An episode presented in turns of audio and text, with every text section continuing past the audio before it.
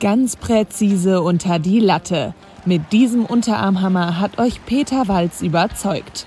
Mit mehr als 60 Prozent aller Stimmen gewinnt er unser Voting. Wir gratulieren zum Tor des Monats Februar.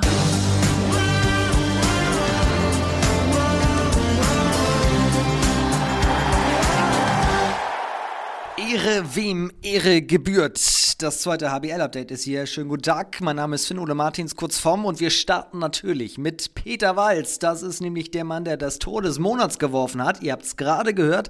Nicht des Tor des Monats in der zweiten HBL.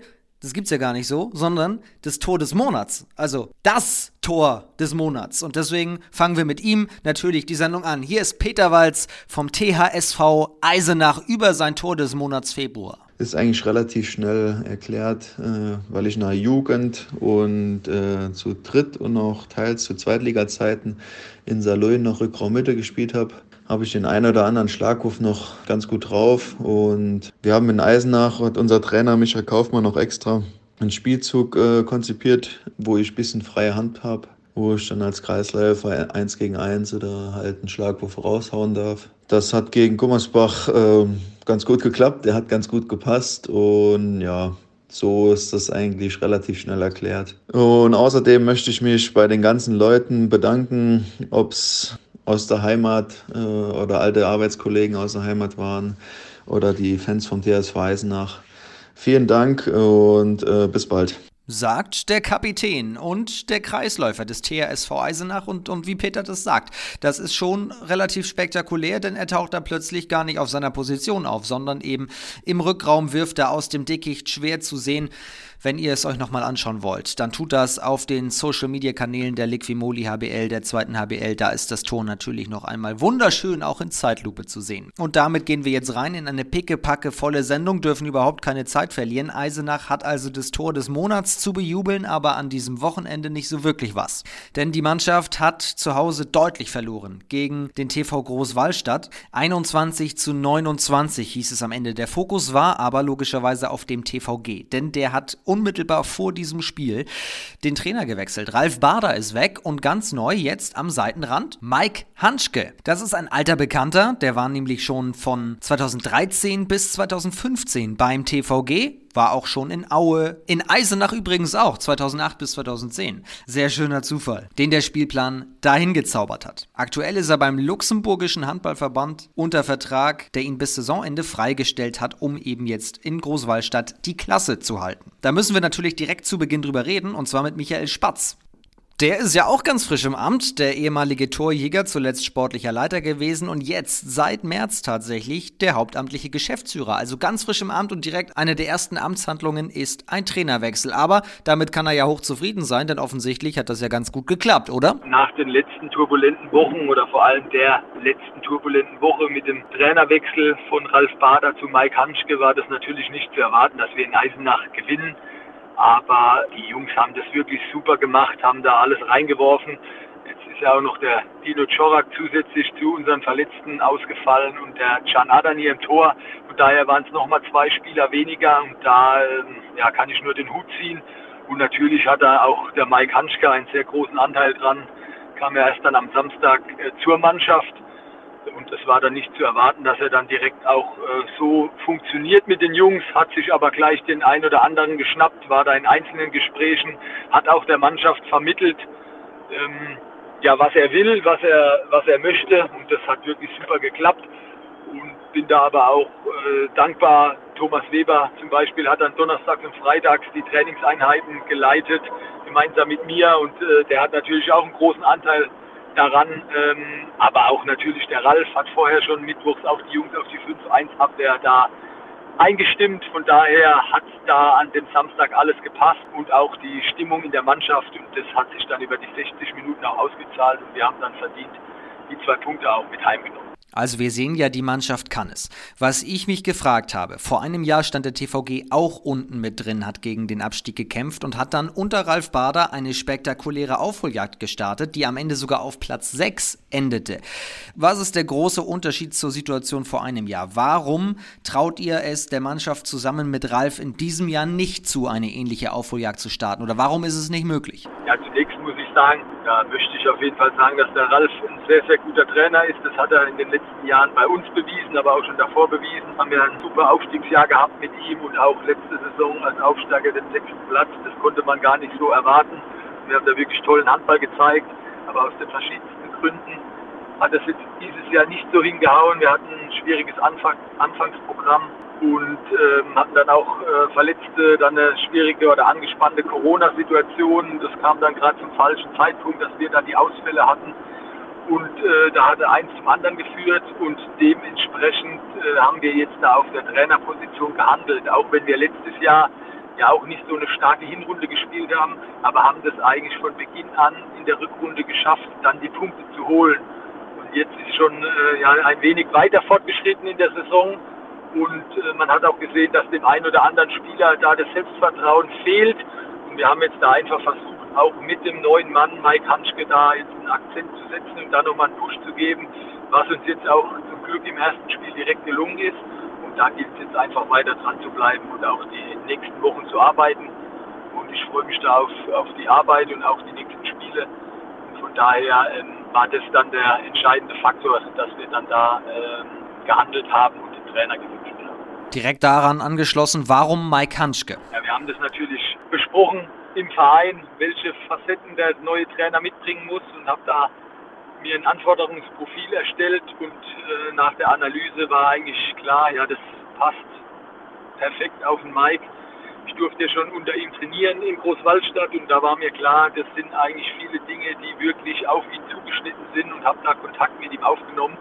Und er hat mir signalisiert, dass das äh, bis Saisonende möglich ist. Sind da natürlich auch sehr dankbar, äh, dem luxemburgischen Handballverband, dass das jetzt so kurzfristig und so schnell geklappt hat.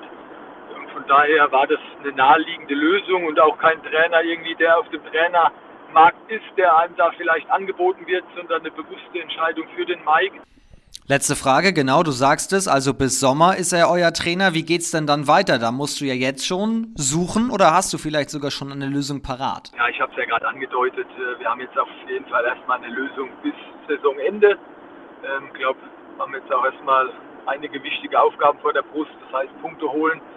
Und äh, von daher ähm, ist das jetzt mal das oberste Ziel und die oberste Prio, da auch wirklich schnellstmöglich Punkte einzufahren. Nichtsdestotrotz beschäftigen wir uns natürlich auch mit der Situation oder mit der Personalie über die Saison hinaus. Aber ich glaube, wenn es dann soweit ist, dann äh, gebe ich dir auf jeden Fall Bescheid. Dann ist das ja schon mal safe. Dann machen wir da schon mal einen Haken dahinter. Ich bleibe da dran. Wir bleiben da dran, logischerweise. Mit Michael Spatz steht ja eigentlich auch noch das große Interview nach so 100 Tagen im Amt dann an. Das ist ja bis dahin noch ein bisschen hin. Dann werden wir auf jeden Fall nochmal nachfragen. Bis dahin gute Fahrt weiter und vielen Dank, Michael. Liebe Grüße. Ciao, ciao der neue Geschäftsführer vom TV Großwallstadt, der ja letzte Saison selber noch gespielt hat, teilweise ja auch diese Saison nochmal ausgeholfen hat. Ihn könnt ihr ausführlich zu seiner torreichen Karriere anhören in Folge 7. November 2020 war er hier bei uns ausführlich zu Gast in einer XXL-Folge. Was ist noch an diesem Wochenende passiert? Wir müssen dem HC Elbflorenz gratulieren. Der ist nämlich der Derbysieger im Sachsen-Derby gegen den ERV Aue gewonnen in einem wirklich rasanten, spannenden Spiel. Die Bilder dazu findet ihr auf YouTube bei Sportdeutschland TV und auf Sky Go. Da ist nämlich das Highlight-Magazin der zweiten HBL jeden Montag zu finden. Und da ist in dieser Woche unter anderem auch diese Partie mit dabei. Dann hatten wir neulich ja Dominik Mappes hier zu Gast. Da hat er über seinen anstehenden Wechsel zum VfL Gummersbach gesprochen gesprochen. Viel wichtiger aber erst einmal, er ist nach seiner Verletzung wieder da. Er hat am Wochenende mit Hüttenberg wieder gespielt. Schon seit Ende Februar ist auch Andreas Bornemann nach seiner Verletzung wieder auf der Platte beim TUS Ferndorf. Darüber freuen wir uns sehr. Den hören wir gleich, denn vom TUS kommt der Spieler des Monats Februar. Ihr habt abgestimmt auf den Kanälen der zweiten HBL, wer soll der Spieler des Monats Februar werden und er kommt von der Mannschaft der Stunde, können wir sagen. Das ist der TUS Ferndorf, der sich Woche für Woche jetzt schon mit vier Siegen am Stück rauskämpft aus dem Tabellenkeller und Josip Eres, der bosnische Außen, Seit 2020 ist er in Deutschland jetzt also zum Spieler des Monats gewählt und darüber freut er sich sehr. Yeah, after hard first part of season and Shambine injury, I started to play in January and I really didn't expect this award. But I played some really good games and it was my first nomination for Player of the Month and I'm really happy that I won. Big thank you to all fans that voted for me. Also er hat mich gebeten, das Ganze auf Englisch zu machen. Das ist natürlich selbstverständlich. Ich übersetze trotzdem einmal. Also er hat gesagt, dass er natürlich hier verletzt war, deswegen das Ganze auch gar nicht erwartet hat, obwohl er jetzt gut reingekommen ist, ein paar gute Spiele im Februar auch gemacht hat. Er hat sich noch einmal bedankt bei allen, die für ihn gewotet haben. Und dann wollte ich von ihm nochmal wissen, was ist denn der große Unterschied? Er hat schon gesagt, es gab natürlich viele Verletzte, aber was ist denn sonst jetzt noch anders? Warum läuft es jetzt beim TUS so viel besser als in der Hinrunde? I think the biggest difference is comeback of injured players. Since of the beginning of season, we had really big problems with injuries. All the time we had three or four players from first seven injured, and we had really bad luck in some games. I think we lost five games only with one goal down. Now we are on four wins in a row, and I hope we will continue play playing like this and stay in second Bundesliga. Wir fassen zusammen, die Verletzten, immer wieder die Verletzten, das war auch wirklich eine große Problematik beim TuS Ferndorf und er hat gesagt, bad luck, also sie haben einfach sehr, sehr unglücklich, sehr, sehr viele Spiele sehr knapp verloren. Jetzt hat er schon angesprochen, jetzt haben sie eine Serie gestartet und kämpfen sich so langsam raus. Zuletzt der Sieg 29 zu 24 gegen Empor Rostock. Nächster Auftritt 23. März beim VfL Lübeck-Schwartau. Einmal noch ganz kurz zu Josip Eres. Ich habe schon gesagt, 2020 aus Bosnien Bosnien-Herzegowina nach Deutschland gekommen. Wobei, das stimmt nicht so ganz. Er hat in Zagreb gespielt, in Kroatien zuletzt, bevor er nach Ferndorf wechselte. Wie würde er selbst seine Entwicklung beim TuS Ferndorf in den letzten Jahren beschreiben? After four years in Zagreb, I came to second Bundesliga. At the beginning, I didn't know how strong the league was, but just after a few rounds, I realized that second Bundesliga is one of strongest leagues in the world. The league is full of surprises. you never know who will win before the game. Because of that, I developed I developed myself on bigger level than before and hope that I will stay in Germany and continue developing more. Das ist ein sehr, sehr spannender und sehr, sehr interessanter Punkt vor allem. Er sagt, als er damals vom HC PPD Zagreb nach Deutschland gekommen ist, da hat er nicht erwartet, wie stark diese zweite HBL wirklich ist. Aber diese Phrase, jeder kann jeden schlagen, die stimmt A und macht ihn B auch stärker, handballerisch und in seiner Persönlichkeit. Und das hofft er, kann er in Zukunft auch weiter genießen, dass er in Deutschland bleibt und weiterhin sich entwickeln kann. Und jetzt schließt sich der Kreis. Jetzt holen wir Andreas Bornemann dazu, auch guter Freund dieses Podcasts, schon mehrmals hier mit dabei gewesen. Und er erzählt uns, was Josip Eres aus seiner Sicht auszeichnet. Ja, erstmal herzlichen Glückwunsch an Josip für die Auszeichnung Spieler des Monats. Und er hat es sich in meinen Augen mehr als verdient, weil die letzten Monate sehr hart für ihn waren. Er hat eine Schambeinentzündung gehabt und lange damit zu kämpfen gehabt, ist extra nach Zagreb geflogen und hat da seine Reha absolviert und ja, ist mein, in meinen Augen stärker zurückgekommen, wie er, wie er vorher war. Deswegen hat er sich das voll und ganz verdient. Nochmal herzlichen Glückwunsch an Josip. Bis dann, ciao, ciao. Drücken wir die Daumen, dass Josip jetzt verletzungsfrei bleibt und auf dem Level weiterspielt. Ich meine, er kam vom kroatischen Meister. Das ist schon eine starke Ansage und damit ist er auch so wichtig für den TuS Ferndorf, weil haben wir ja im Februar gesehen, der Mann kann richtig was.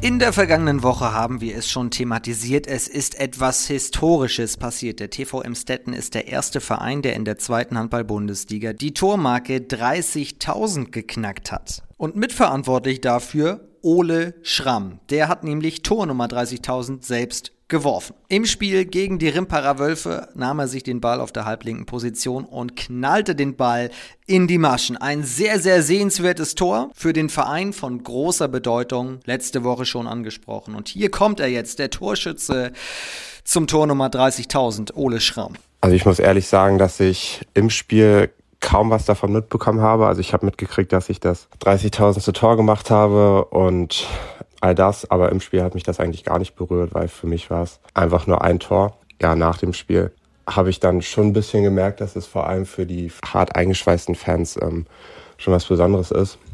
Auf jeden Fall waren wir nach dem Spiel im VIP-Raum noch was essen. Da kam eigentlich jeder auf mich zu und äh, hat mich darauf angesprochen, wie fühlt es sich an, das 30.000. Tor geworfen zu haben und so weiter und so fort. Also dementsprechend glaube ich schon, dass das für, für Amstetten und für die Handballfans vor allem schon eine große Bedeutung hat und dass es sie auch sehr stolz macht, dass Amstetten jetzt als erste Mannschaft das äh, 30.000. Tor gemacht hat. Aber für mich ist es gar nicht so emotional, aber ich freue mich natürlich, ähm, ein Teil dieser Geschichte zu sein und ich freue mich, dass ich ein Spieler von Amstetten bin, der Teil dieser 30.000 Tore war. Naja, war und ist, müssen wir sagen. Jahrgang 99, sehr jung, also noch Ole Schramm, erst jetzt in dieser Saison, im Laufe der Saison, im Winter gekommen vom SC Magdeburg, dort aus der Jugend, gebürtig aus Rostock, auch da bei Empor in der Jugend gespielt. Jetzt also Emstetten. Warum eigentlich? Hm, also ursprünglich war geplant, dass ich, also für mich geplant, dass ich ähm, im Sommer in die zweite Liga wechsle. Das hatte ich mir so für mich vorgenommen. Ähm, und der Wechsel nach Emstetten jetzt zur, zur Rückrunde schon hin, äh, der war eigentlich relativ spontan. Ich war, glaube ich, die Woche, bevor ich verpflichtet wurde, das erste Mal dort.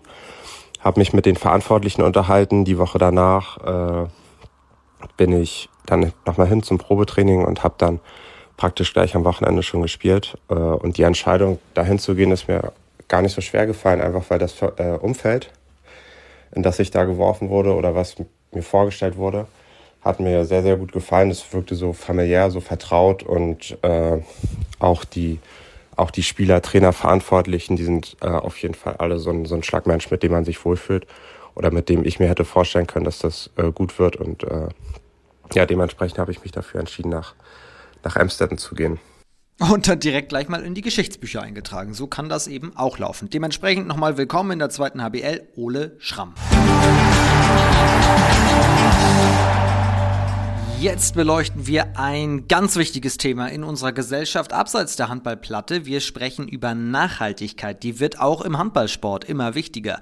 Letzte Woche gab es eine Pressemitteilung von Tusem Essen. Folgende Überschrift. Der Tusem geht grün voran. Nicht in Sachen Trikotfarbe, keine Sorge, sondern der Tusem will nachhaltiger seine Heimspiele austragen. Wie geht das? Das fragen wir den Geschäftsführer Nils Elwanger, den ich an dieser Stelle ganz herzlich begrüße. Hallo Nils. Ja, hallo.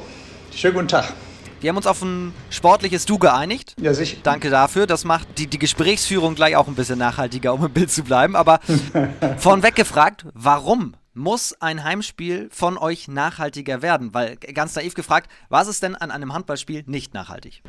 Also generell ähm, halten wir das für, für außerordentlich ähm, wichtig, erforderlich, dringend, dass wir, dass wir uns um die ähm, um die äh, klimapolitischen, die Erreichung der klimapolitischen Zielsetzungen der Bundesregierung, äh, der EU, vieler Staaten weltweit kümmern, damit wir das 1,5 äh, Grad Ziel vielleicht tatsächlich noch erreichen.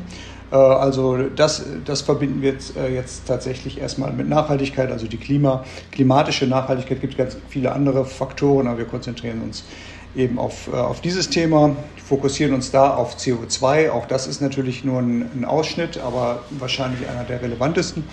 Und ähm, ja, wir wollen, äh, wie alle anderen in unserer Gesellschaft das auch tun müssten, ähm, dort unseren Beitrag leisten. Wie macht ihr das? Wie macht ihr den TUSEM nachhaltiger? Was habt ihr vor? Erstmal Bewusstsein schaffen bei, bei uns, bei, äh, bei, äh, bei unseren Mitarbeitern, bei unseren Spielern, bei unseren Fans. Äh, auch bei, bei unseren Sponsoren, auch ähm, dass das Thema also wichtig ist. Zweitens auch mal schauen, äh, was haben wir eigentlich für einen Footprint, also wie, wo ist eigentlich unser Schaden, den wir, den, den wir anrichten. Äh, dann schauen, was, was können wir denn tun, um diesen, äh, diesen Schaden zu begrenzen. Und dafür haben wir einzelne Maßnahmen identifiziert, die sich, wie gesagt, auf die CO2-Vermeidung ähm, konzentrieren und auf die Müllvermeidung bzw. Mülltrennung. Und ähm, da haben wir jetzt im Prinzip ganz äh, einfache Sachen schon vor Jahren gemacht, die wir jetzt, äh, das ist jetzt nichts Neues mehr für uns. Machen aber auch, glaube ich, viele Clubs. Wir haben keinen Plastikbecher mehr bei uns, also keinen kein Einwegbecher mehr bei uns im, in der Halle. Wir haben nur, nur Mehrwegbecher, die haben wir schon, ähm, aber schon vor Jahren eingeführt. Ähm, insofern sind wir schon seit Jahren im Prinzip auf diesem Kurs. Ähm, aber wir, wir verstärken das nochmal. Wir haben zu dieser Saison unser äh, gedrucktes Hallenheft eingestellt. Wir machen, haben ein, ein digitales äh, Hallenheft nur noch. Ähm, wir werden jetzt unsere Klatschpappen, die wir noch haben, äh, verbrauchen und dann werden wir keine neuen mehr machen. Äh, das heißt also, äh, wir werden andere äh, Mittel zum, zum Krach machen. Ähm, nachhaltige äh, Dinge, äh, Dinge produzieren ähm, und eine ganze Reihe Sachen mehr, die wir uns, die wir uns überlegt haben. Ähm, können, wir, können wir auch gleich gerne, gerne drüber sprechen. Einiges ist angestoßen, anderes ist äh, in der Konzeptionsphase, anderes ist tatsächlich im Augenblick eine Idee. Klatschpappen ist tatsächlich ein Thema, über das ich mir Gedanken gemacht habe. Als Hallensprecher blutet einem da das Herz, wenn, wenn die Klatschpappen weg sind. Aber das haben im letzten Jahr beispielsweise auch die Rhein-Neckar-Löwen schon mal durchgerechnet. Die sparen durch eine Saison keine Klatschpappen 8,5 Tonnen Müll und dann kommt ja noch Herstellung dazu, Transport, Verteilung, da kommt dann noch was dazu. Also das ist tatsächlich äh, ein Thema und ihr habt das ja auch ausgerechnet hier in Sachen CO2-Ausstoß. In eurer Pressemitteilung steht, nach überschlägigen Berechnungen verursacht der TUSIM im Rahmen seines Trainings- und Spielbetriebs einen jährlichen CO2-Ausstoß von 32 Tonnen und produziert eine Müllmenge von zweieinhalb Tonnen. Es ist, es ist ein Wahnsinn, wenn man sich das mal bewusst macht. Ja, ja, ganz genau. Also wir sind natürlich jetzt nicht so groß wie die Rhein-Neckar-Löwen und, und die sind dann natürlich sicherlich auch ein äh, Schrittchen weiter und vielleicht auch professioneller unterwegs, sind ja auch Erstligist, aber äh, nein, das, das ist äh, tatsächlich so. Wir haben es jetzt nicht ausgerechnet, wie, was unsere äh, paar tausend Klatschpappen ähm, in der Saison tatsächlich jetzt äh, für, äh, für einen CO2-Ausstoß äh, verursachen. Wir wissen aber, dass das tatsächlich ein, ein Müll ist, den wir produzieren, der auf jeden Fall keineswegs nachhaltig ist. Der landet tatsächlich am Ende im Restmüll und, äh, und auch in der Produktion haben wir natürlich da dort eben einen, einen Schaden, den, den wir verursachen auf der CO2 äh, in der CO2-Komponente. Und, und das wollen wir auf jeden Fall vermeiden. Das, ähm, das, ist, äh, das ist ganz klare Absicht. Und wir sind natürlich auf der Suche nach Ersatz, womit wir dann Krach machen können. Da gibt es eben andere Dinge. das, äh, ich glaube, die Rhein-Neckar-Löwen äh, appellieren ans Händeklatschen. Das ist natürlich äh, das Beste. Ähm, aber es gibt natürlich auch, sag ich sag mal, nachhaltige äh, Rasseln, die hatten wir früher, die sind bei uns in Überlegung. Es gibt auch aus nachhaltigem, also aus, Maisstärke hergestellte Plastik, also es ist eben kein Plastik, Maisstärke Klatscher. Ähm, das ist dann im Prinzip mit einem anderen Material hergestellt. Ähm, ist auch äh, länger wiederverwendbar. Das könnte man natürlich auch bezahlt äh, sozusagen verteilen, dass das also die Klatschpappen sind ja verschenkt und dass man dann im Prinzip auch die Leute mit und sagt und dann, eine gewisse Wertigkeit äh, letztendlich damit verbindet. Also das sind, das sind Überlegungen, die wir, die, die wir haben. Wir haben uns jetzt für den Ersatz noch nicht hundertprozentig was äh, noch nicht festgelegt, sondern wir sind dann noch in der Überlegungsphase. Aber es kann sehr gut sein, dass wir diese auf diese Maisstärke Klatscher äh, sozusagen dann mal umschwenken. Das ärgert mich jetzt. Ich dachte, ich hätte da jetzt gerade eine Marktlücke gesehen und gesagt, ich gründe jetzt hier so ein Start-up für nachhaltige Klatschpappen. Aber äh, Spaß beiseite, seit wann äh, verzichtet ihr jetzt auf Klatschpappen? Ist das jetzt ganz frisch? Nee, nee, also wir, äh, wir haben entschieden, das ist ganz frisch, also im Prinzip seit, mit dem Vorlauf zu dieser, zu dieser Verlautbarung haben wir uns natürlich konzeptionell Gedanken gemacht und im Rahmen dessen haben wir gesagt, wir machen ja, wir produzieren keine neuen mehr. Also die, die wir haben, die werden wir jetzt noch verbrauchen. Die sind produziert, die, da ist der Schaden sozusagen auf der Straße, aber wir, ähm, wir werden äh, keine neuen mehr produzieren, das ist fix. Was macht ihr noch? Also ihr habt die TUSIM-App, hast du schon gesagt, da ist das Hallenheft äh, zu finden. Einwegbecher sind aus der Halle verbannt worden. Was gibt es noch? Genau, also wir sind... Ähm, äh, wir wollen im Prinzip nochmal das Thema ÖPNV verstärken. Wir haben äh, seit Jahren keine Kombi-Tickets mehr in, auf unserem ähm, auf unseren, auf unseren Tickets, weil das für Vereine in unserer Größenordnung absolut nicht wirtschaftlich ist. Wir müssen im Prinzip ja für alle, für alle äh, Zuschauer im Prinzip ein Ticket kaufen, zwar zu reduzierten Bedingungen. Das ist aber absolut unwirtschaftlich. Jetzt haben wir mehrfachen Fahrpreis für die Leute, die tatsächlich mit dem ÖPNV zur Halle kommen. Unsere Idee ist, dass wir das äh, das ÖPNV-Ticket für diejenigen, die tatsächlich kommen, zu einem großen Teil besponsern. Also da denken, da, da denken wir tatsächlich über, ein, äh, über eine ähm, Subvention nach, die im Prinzip auch nur noch so, so eine Schutzgebühr beim, äh, beim tatsächlichen Nutzer hat, damit nicht alle äh, sich dieses, dieses subventionierte Ticket kaufen. Und die Idee ist, dass, dass man das zubuchen kann über unser Online-Ticket. Ne? Das heißt also, äh, dass, man, dass wir also die Leute versuchen zu animieren und das auch subventionieren und fast zu 90 Prozent bezahlen, dass die, mit, äh, dass die sozusagen CO2-frei zu uns äh, in die Halle kommen können. Ne? Das, ist, das heißt nicht, dass sie es machen. Das ist natürlich in Essen auch ein bisschen natürlich davon abhängig, wie wir ähm, ja, wie der ÖPNV tatsächlich so die Anbindung zur Halle ermöglicht. Das ist, sage ich mal, nicht äh, das das Allergünstigste. Deswegen kommen ohnehin ja viele im Auto, aber wir wollen es halt anreizen. Ne? Das, ist, das ist etwas. Wir wollen komplett weg von den, äh, von den Papiertickets.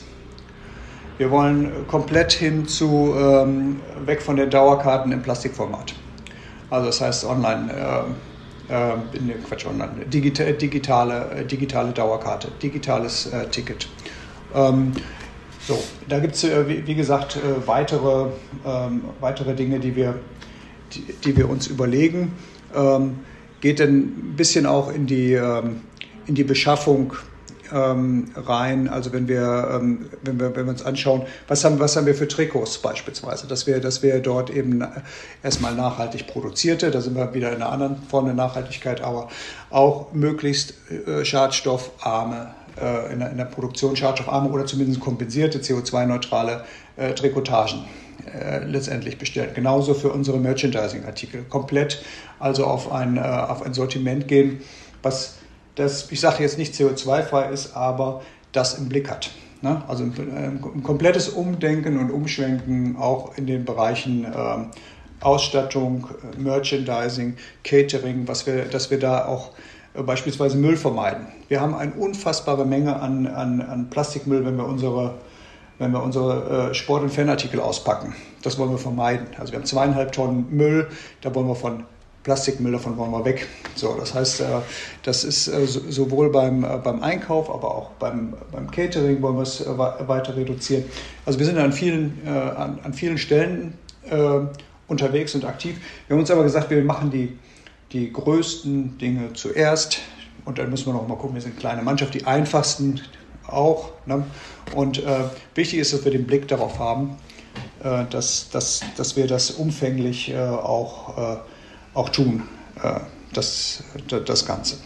Ich finde das nicht nur spannend, sondern du hast das interessante Wort Anreize äh, gesagt. Man will Anreize schaffen. Und wenn man über nachhaltig spricht, dann muss man ja auch mal wissen, wir reden jetzt ganz viel über Müll und über CO2, aber du kannst auch sozial nachhaltig arbeiten, ökonomisch nachhaltig arbeiten. Deswegen finde ich das mit dem äh, Nahverkehr so stark, weil du dann auch die soziale Komponente mit drin hast. Auch die Frage, was können Fans machen? Genau, Fanartikel ohne, ohne Plastik werden, glaube ich, auch alle unterstützen. Nur eine Frage, das braucht ja auch ein Umdenken, nicht nur bei dem Verein, der erstmal sagen muss, ich will nachhaltiger arbeiten, ich will nachhaltiger Spiele und so weiter abhalten, sondern es braucht ja auch das Umdenken bei allen anderen, die dann den Weg mitgehen und sagen, okay, ich will kein, kein Papierticket mehr, aber was sagst du denen, die vielleicht so alt sind, und kein Handy haben und nicht so digital affin und sagen, dann kann ich nicht mehr zum Spiel kommen. Ja, das ist eben immer der Punkt, äh, dass man zunächst mal die Möglichkeit schafft, äh, sozusagen ähm, für solche Ausnahmen eben auch tatsächlich noch äh, eine, eine, Lösung, eine Lösung parat zu haben. Das werden wir natürlich, das, wird es natürlich weitergeben. Das ist ja auch, ist ja auch ein Prozess. Also unsere, unsere Fans sind natürlich nicht alle digital in der ersten Reihe. Das ist, ist ja auch klar, dass, dem, muss man, dem muss man Rechnung tragen. Aber man kann natürlich auch äh, ganz, ganz viel machen, zumindest, dass man eben ähm, über äh, schon also bis kurz vor Schluss äh, tatsächlich eben digitale Tickets noch anbietet, dass wir die auch nicht ausgeben müssen äh, an, an der Tageskasse. Ne? Das ist, dass das aufhört, zum Beispiel auch, dass man dort auch ähm, bis, äh, bis, bis zum Schluss, so, sofern man eben über, äh, über diese Geräte verfügt, Handy, äh, Smartphone und so weiter, dass man dann eben ähm, nicht, auf ein, nicht mehr dieses Papierticket ausgehändigt bekommen muss. Das ist halt, sind, sind die Rohlinge. Ich meine, also ich bin mir ganz klar, äh, das ist alles nicht so, in Summe nicht so viel, aber wir wollen im Prinzip ja auch unseren Beitrag auch nur leisten. Wir wollen jetzt nicht, wir sind schon bewusst, dass das überschaubare Mengen sind in jeglicher Hinsicht. Aber ganz wichtig, jeder muss seinen Beitrag leisten und sei es noch so klein. Und wir alle verbrauchen zu viel und richten zu viel Schaden an. Und deswegen muss, kann der Weg nur sein, runter damit. Und genau das machen wir. Wie sehen eure Sponsoren das? Unterstützen die euch da oder schauen die zu und gucken erstmal, wie ihr das macht? Naja, bei den äh, Sponsoren ist es so, sind ja Wirtschaftsunternehmen in erster Linie und, und in der Wirtschaft ist es tatsächlich ja so, dass die schon wesentlich weiter ist im Thema Nachhaltigkeit. Die haben, die haben äh, natürlich entsprechende Vorgaben, aber auch eigene Zielsetzungen äh, hinsichtlich äh, der Nachhaltigkeit, hinsichtlich insbesondere auch äh, der, der CO2-Reduktion. Also die finden das, äh, die machen das selber und die finden das gut und die pushen uns natürlich auch in einer, in einer gewissen Art und Weise. Gerade unsere äh, großen Sponsoren im Bereich äh, Energie und äh, Kreditwesen, die haben ihre eigenen Programme und die schauen auch immer, was wir dort gemeinsam machen können und wie das in ihre eigene Strategie mit reinpasst. Also das äh, befeuert das nochmal. Das heißt, Sie sagen, endlich passiert es. Also sind wir vielleicht im Handball sogar einen, einen Ticken später dran? Nein, nicht endlich, sondern die sagen, gut, dass ihr es macht. Also wir kriegen totale Zustimmung von, äh, von, von unseren großen Sponsoren. Die finden das, die finden das richtig gut, weil das, äh, weil das mit ihren eigenen äh, Zielen absolut äh, kompatibel ist und, und ähm, insofern auch nochmal unsere Beziehung, unser Sponsoring natürlich stärkt. Das ist also Win-Win für alle Seiten, glaube ich. Dann lass uns abschließend noch einmal ganz kurz sagen, äh, gebt, seid ihr im Austausch auch mit anderen Vereinen äh, und, und holt euch Tipps oder gebt denen Tipps, wie, wie man das zusammen in der Liga machen kann? Ja, es gibt tatsächlich, ähm, es gibt tatsächlich äh, sozusagen, das, das Thema ist schon irgendwo präsent. Ähm, wir, wir sind äh, in, äh, wir sind ja Zweit, Zweitligist, wir haben eine Arbeitsgruppe Strategie Zweite Liga, wo das auch äh, am Rande, aber, aber zunehmend äh, eine Rolle spielt, dass wir, dass wir, dass wir, dass wir nachhaltig, nachhaltiger uns aufstellen. Ich weiß nicht, äh, ist vielleicht auch bekannt, dass ich Präsidium bin der Handball-Bundesliga. Auch da ist das Thema ähm, äh, ja, ich will mal sagen, äh, in, in, äh, am Rande zumindest mit auf der Tagesordnung. Ähm, und ich glaube auch, dass das, dass das total wichtig ist, dass wir dann, dass da nicht jeder einzelne Club was macht, sondern dass wir in unserer Gemeinschaft der Clubs uns gegenseitig helfen, bestärken und auch gemeinsame Ziele und Maßnahmen ergreifen. Das halte ich für, für den Handball für ganz essentiell. Ähm, und insofern ähm, ist das noch nicht so umgesetzt, wie es sein könnte, aber ich glaube, wir sind auf dem Weg dahin. Also mit, dem, mit der Vernetzung und der Zusammenarbeit auf diesem Gebiet. Wir könnten jetzt natürlich noch viel tiefer ins Detail reingehen, aber ich finde, wir, wir schauen jetzt mal, wie sich das Ganze so ein bisschen entwickelt und dann sprechen wir vielleicht in einem Jahr nochmal drüber, was dann die nächsten Steps sind, weil das entwickelt sich ja so rasant und das ist ja im Thema Nachhaltigkeit auch so. Ganz genau, das geht immer weiter. Also die ersten Schritte werden gerade gemacht und ich finde es auch also an dieser Stelle vielen Dank, dass du uns Einblick gibst in eure Planung, weil ich das sehr auch für sehr wichtig, sehr spannend halte. Wenn man an Geschäftsführer im Handball denkt, dann denkt man ganz geschärft, ich muss mich um Sponsoring kümmern, ich muss irgendwie das Geld reinholen, ich muss Spieler verpflichten und so weiter. Aber der Blick geht halt auch bei vielen über den Tellerrand. Nils, vielen herzlichen Dank.